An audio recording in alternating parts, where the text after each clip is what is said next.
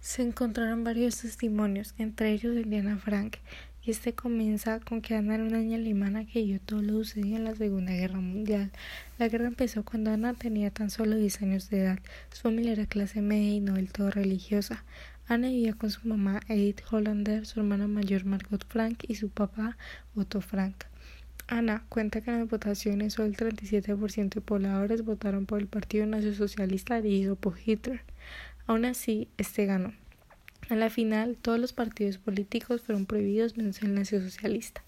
Y durante estos días, millones de personas fueron a parar en cámaras de gas, hornos crematorios y horcas.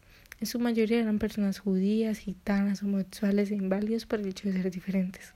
En estos días, Hitler también ayudó a muchas personas a conseguir trabajo.